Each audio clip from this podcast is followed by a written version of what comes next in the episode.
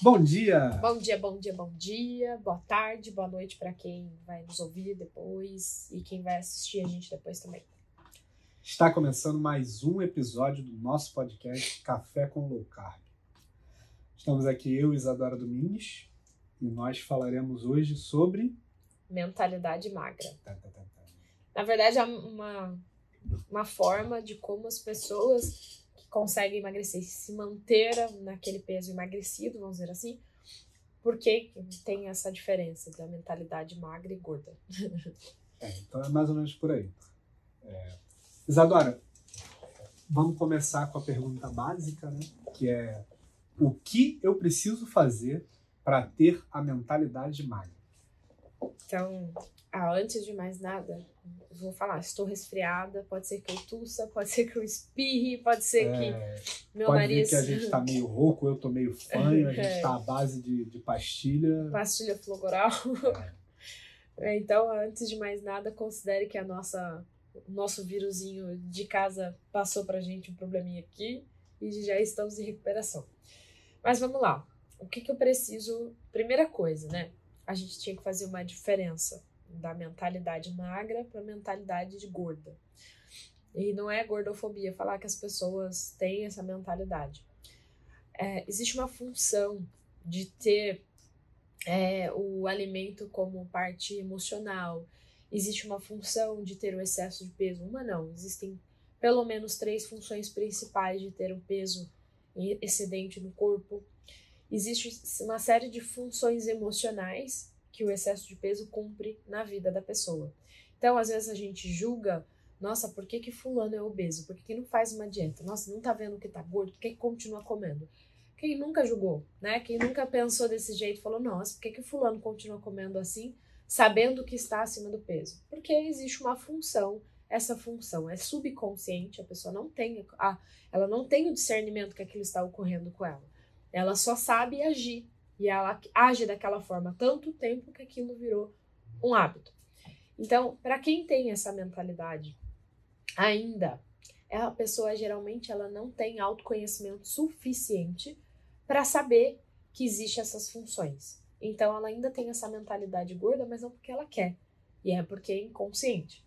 Então, primeiro que ela precisa buscar entender por que, que ela age daquela forma é, toda vez que a gente vê uma pessoa em excesso do peso, se você fizer uma entrevista, 99% delas vão falar: Eu quero emagrecer, mas eu já tentei de tudo, eu já fiz minhas dietas, eu já emagreci, retornei ao peso. Então, existe uma série de, de situações. E é onde eu falo que emagrecimento é comportamental. Então, quando você entende por que, que aquilo, como aquilo funciona com você, você tem ali agora consciência e se você quiser continuar assim, é uma escolha sua. Ou busque as formas aí de mudar. É, a maioria das pessoas, ela nem, elas nem conseguem, é, elas só estão, elas nem sabem como chegaram naquela situação, né?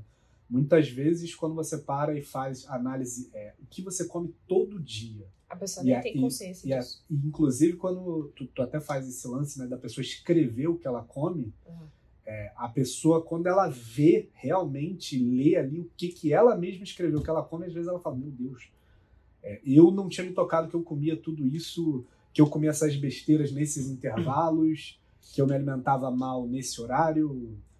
Né? É, porque é o grande sabotador da pessoa, que eu ouço bastante, é assim: ó. Nossa, mas eu fiz tudo certo, por que, que eu não emagreci? Nossa, mas eu tava fazendo tudo correto, por que, que não deu certo?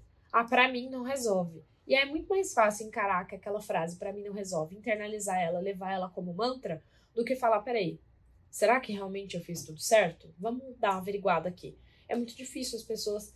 Então, o primeiro passo da mentalidade macra é ter a autorresponsabilidade. Peraí, eu, todo o resultado que a gente tem, a responsabilidade é nossa. Então, não importa. Se, se você não tem dinheiro hoje, se você não importa aonde você chegou na tua vida. É toda a autorresponsabilidade vai olhar para você e falar: todos os atos foram seus.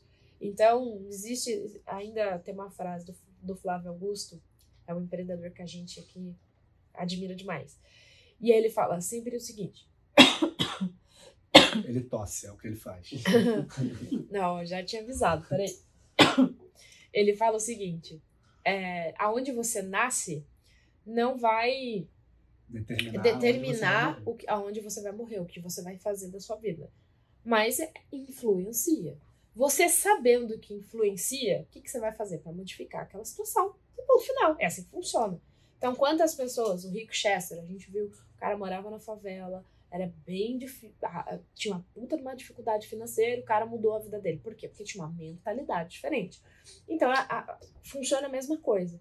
E aí a gente olha, pô, como que tantas pessoas emagreceram e nunca mais voltaram aquele peso? E eu, toda vez que eu faço a dieta aqui, volto. Porque a mentalidade está errada. Então, o primeiro passo é ter essa autorresponsabilidade. Eu estou desse jeito, essa é a minha realidade e agora eu quero mudá-la. Eu não preciso mais viver desse jeito. Eu quero fazer essa mudança. Pronto, esse é o primeiro passo. É o querer, é o entender que a responsabilidade é sua. Segundo passo, encarar a realidade. Essa é a mais difícil. Quando eu falo para as minhas alunas assim, tirem foto. A foto não é para a Isadora. A foto não é para o grupo do WhatsApp. A foto não é para eu colocar nas redes sociais. Embora eu gostaria muito que elas deixassem eu colocar os antes e depois. Mas a gente sabe, eu tenho vergonha das minhas fotos anteriores. Então a gente sabe como funciona. E aí eu falo, tirem foto de biquíni. Ah, mas eu tô feia. Tira foto de biquíni. Olha, se você não gosta daquela imagem, é o primeiro passo para você fazer a mudança. Então, ah, eu não gosto dessa imagem. Eu não gosto de ver aquilo. Nossa, aquele corpo não me representa quando eu ponho o biquíni. Não é isso que eu quero ver. Então, olha, então tira essa foto, então registra isso, para aquilo ficar na tua mente e falar, eu, eu repudio isso eu vou fazer essa primeira mudança. Então você já sabe que a autorresponsabilidade te levou aquele corpo que você não queria, te levou aquela imagem que você não se reconhece, e aí começa o outro passo, que é como vou fazer a mudança. Então, quando você encarou os dois primeiros pontos e fala, agora eu vou fazer, agora eu vou encarar a mudança, como eu vou fazer isso, não vai importar o porquê. Não vai importar o tempo. Você já sabe que você quer fazer a mudança porque aquilo não te agrada mais. E aí fala, ok, beleza, o que, que eu preciso fazer? Então, todas as dietas da face da terra vão haver restrições. Não adianta falar que ah, a gente vive muito aqui o estilo de vida low carb.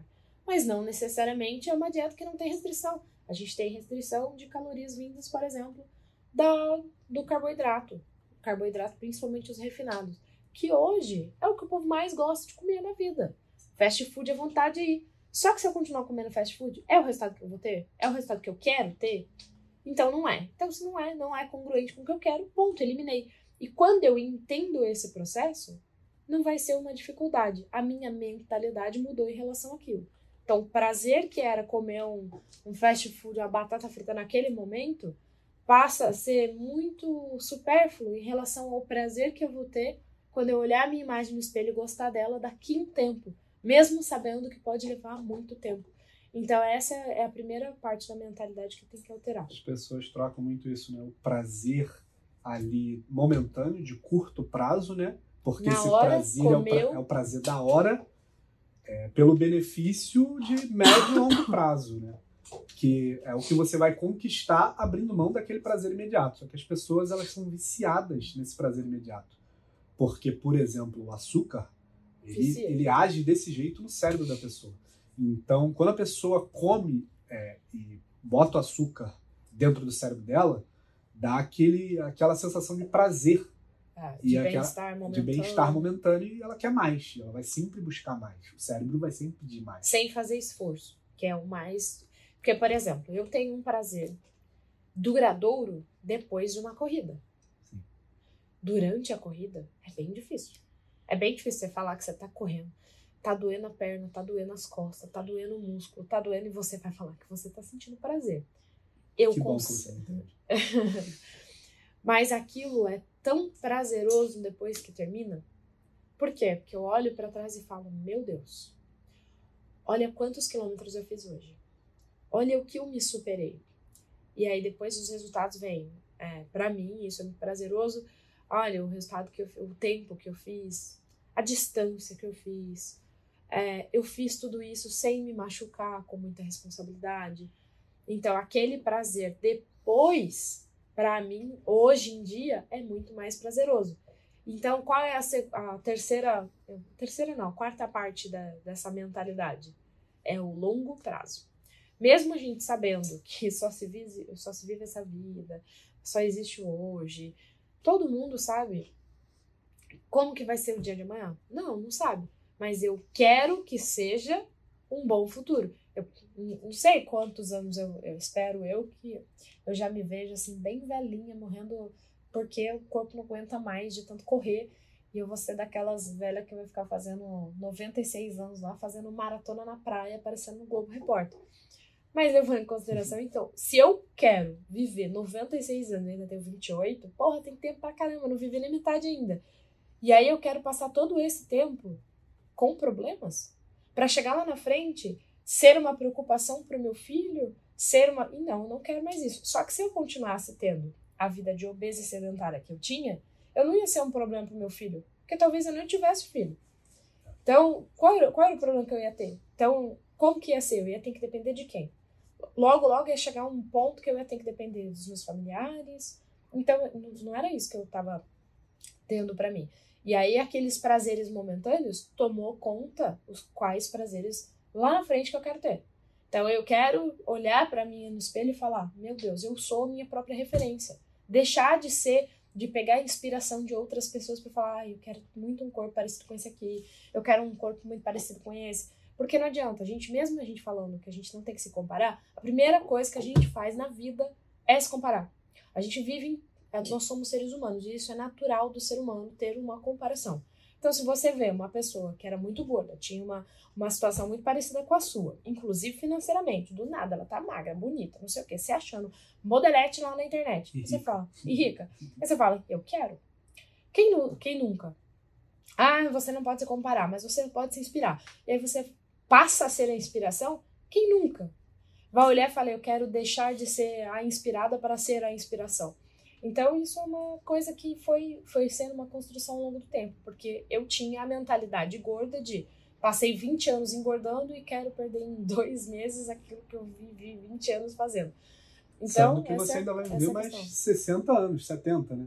É, então, assim. Foi tempo aí. É, então, então, por que, que a pessoa vai viver mais 70 anos e ela tem que perder em dois meses? Exatamente. Então, se você tirei o prazo. Se você adquiriu tantos anos para conseguir esse peso, com tanto, é, comendo tanto errado, tantos vícios, tanta coisa errada, Exato. por que, você tem que perder em dois meses?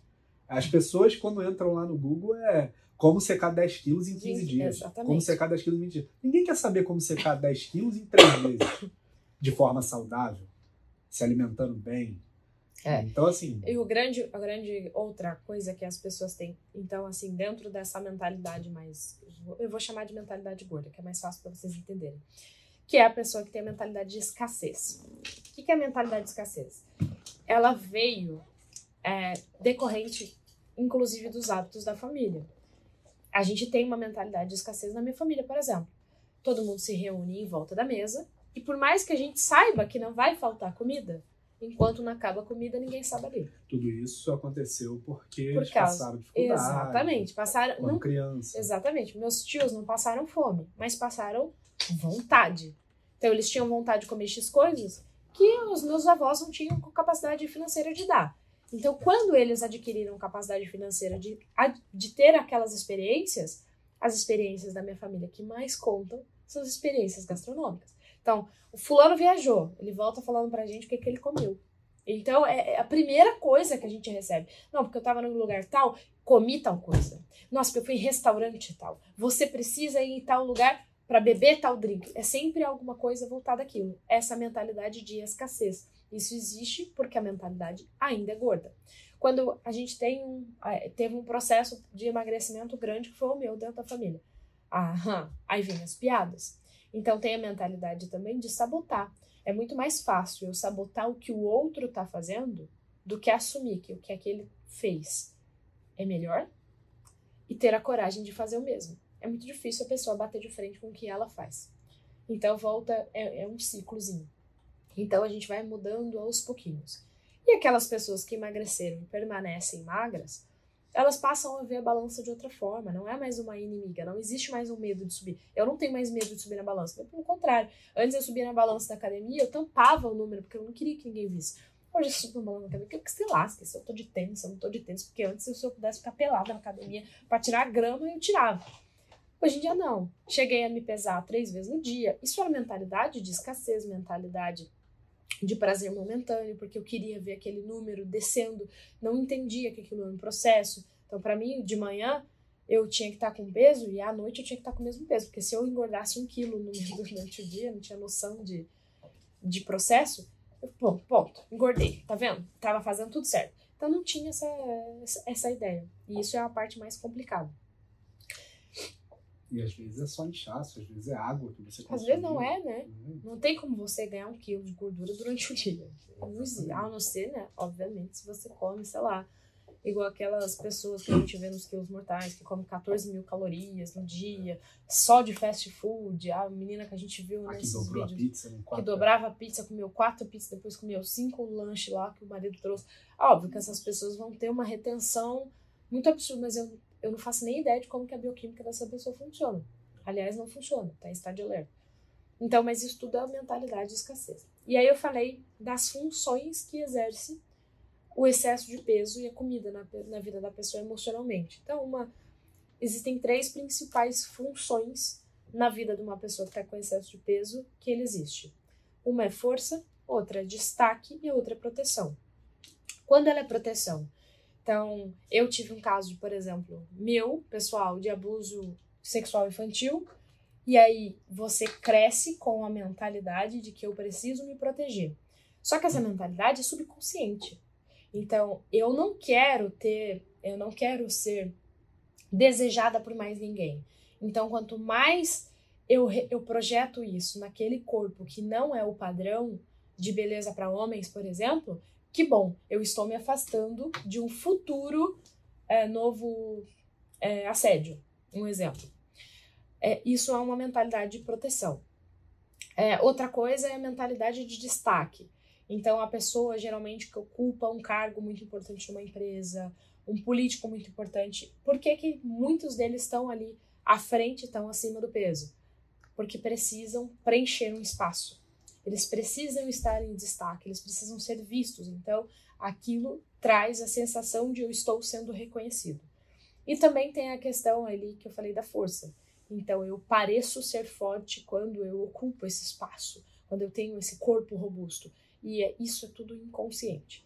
E a parte emocional, principalmente a parte emocional, é quando eu tenho um vazio, né? Eu tenho um vazio que eu não consigo identificar por que, que eu quero ser reconhecido, não consigo. Então, eu não consigo, eu como. Eu não reconheço qual é o meu perfil comportamental, não sei como reagir, porque que, por exemplo, eu sou a pessoa mega comunicativa, que a pedra respondeu para mim, lascou, já era, fiz amizade. E aí o que acontece? Se eu tiver que sair desse meu natural e tiver que ser uma pessoa que vai ficar em silêncio, quieta, toda reservada, a mão falando demais, toda reservada para dentro, eu preciso ocupar minha boca com alguma coisa. E eu fui entender isso, obviamente. Hoje eu ocupo a boca com água, sempre hidratada.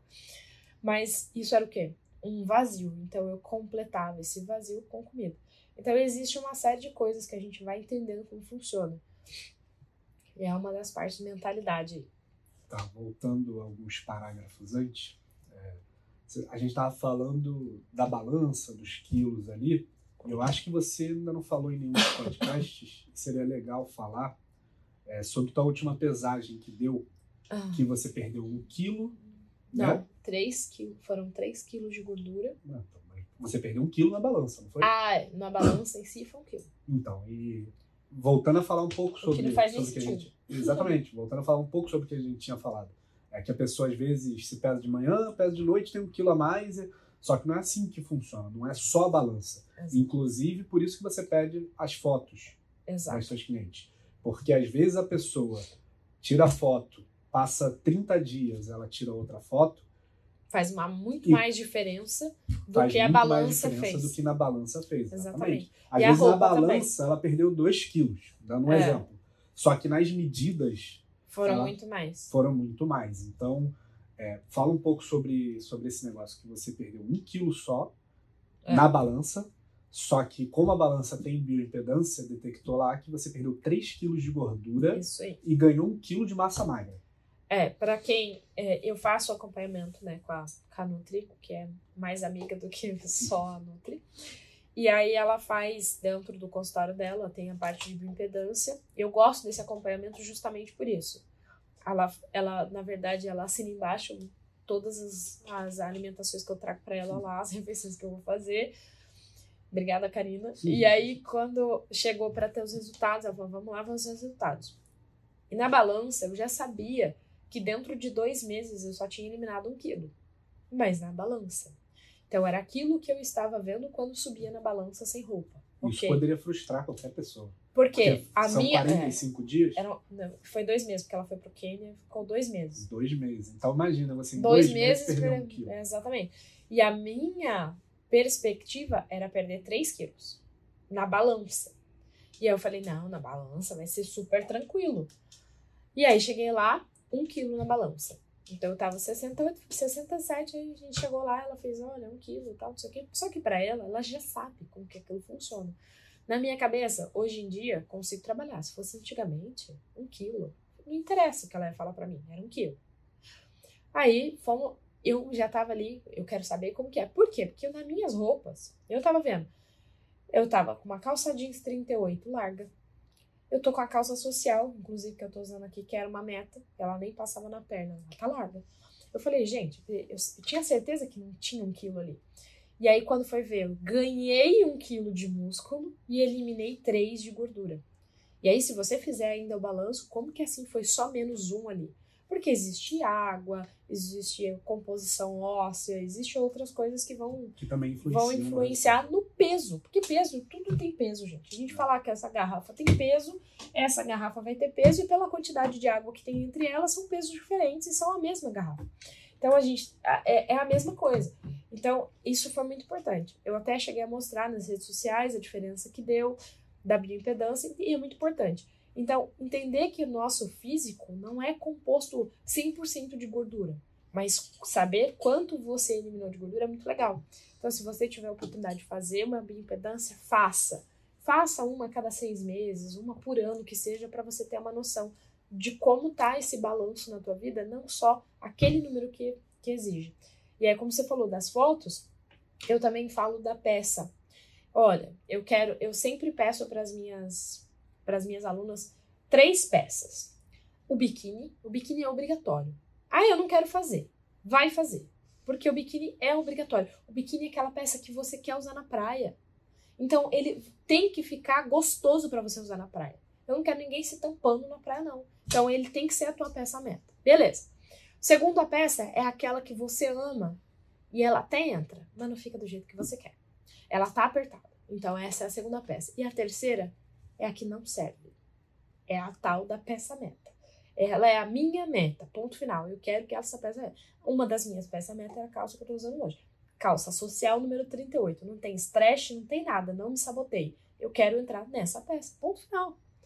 E aí, você vai tirando foto com a mesma peça a cada quatro semanas, ou a cada semana, a cada 15 dias. Por quê? Porque a composição corporal pode mudar e não necessariamente a balança. E quando eu entendo isso, eu vou vendo no espelho que aquela peça tá melhor, que aquela peça tá entrando, que tá ficando do jeito que eu quero, aquele biquíni já não tá enrolando, eu já posso usar, por exemplo, um número menor, mas a balança não mudou. Exatamente por isso, porque talvez você começou uma atividade física, você ganhou músculo, você eliminou gordura e o peso ficou o mesmo. Você ganhou um, eliminou o outro e aí continuou no, no mesmo patamar. Então é muito importante ter esse tipo de mentalidade também. É um processo. Beleza. É, acho que acho que foi avisado que estamos chegando. é, tem mais algo que você queira acrescentar? Podemos fechar? Eu acho que a gente conseguiu trazer tudo que as partes mais importantes. Para quem arrumou o assunto do episódio faltando 10 minutos, a gente desenvolveu bem. Quem quiser depois saber mais sobre a mentoria, pode entrar lá e se inscrever na lista de espera, que eu vou selecionar quem realmente está afim de fazer a coisa acontecer, porque é muita gente curiosa que quer fazer, mas não quer de verdade. É.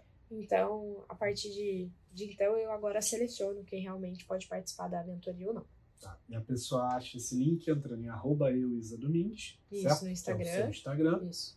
E aí clica ali no, no linkzinho da bio, né? Vai sempre estar tá lá a lista de espera para eu poder te analisar. Beleza. tiver qualquer dúvida, pode me chamar no meu Instagram que eu te direciono pro dela, que é eucarlos.castro. E eu do E se você tiver alguma dúvida sobre como foi gravado esse episódio, você pode perguntar pro nosso ilustríssimo PI Foto, que é PI Produções, né? Que a gente batizou de PI Isso, Produções, que é o Instagram arroba e Foto. PI Foto. Isso aí. Exatamente. Então é isso aí. Agradecer a presença de todos vocês. Desculpe a voz de Shrek tossindo aqui, de Shrek fanho. Nossa, tá feio mesmo. Tá, tá triste. Obrigado e até o próximo episódio. Tchau, tchau. Tchau, tchau. Nossa, eu tava doida pra beber água. Só que eu não consigo abrir. É, então, essa que é a vantagem do suporte do microfone. É, eu parei de pegar. Ah, mas eu não gosto.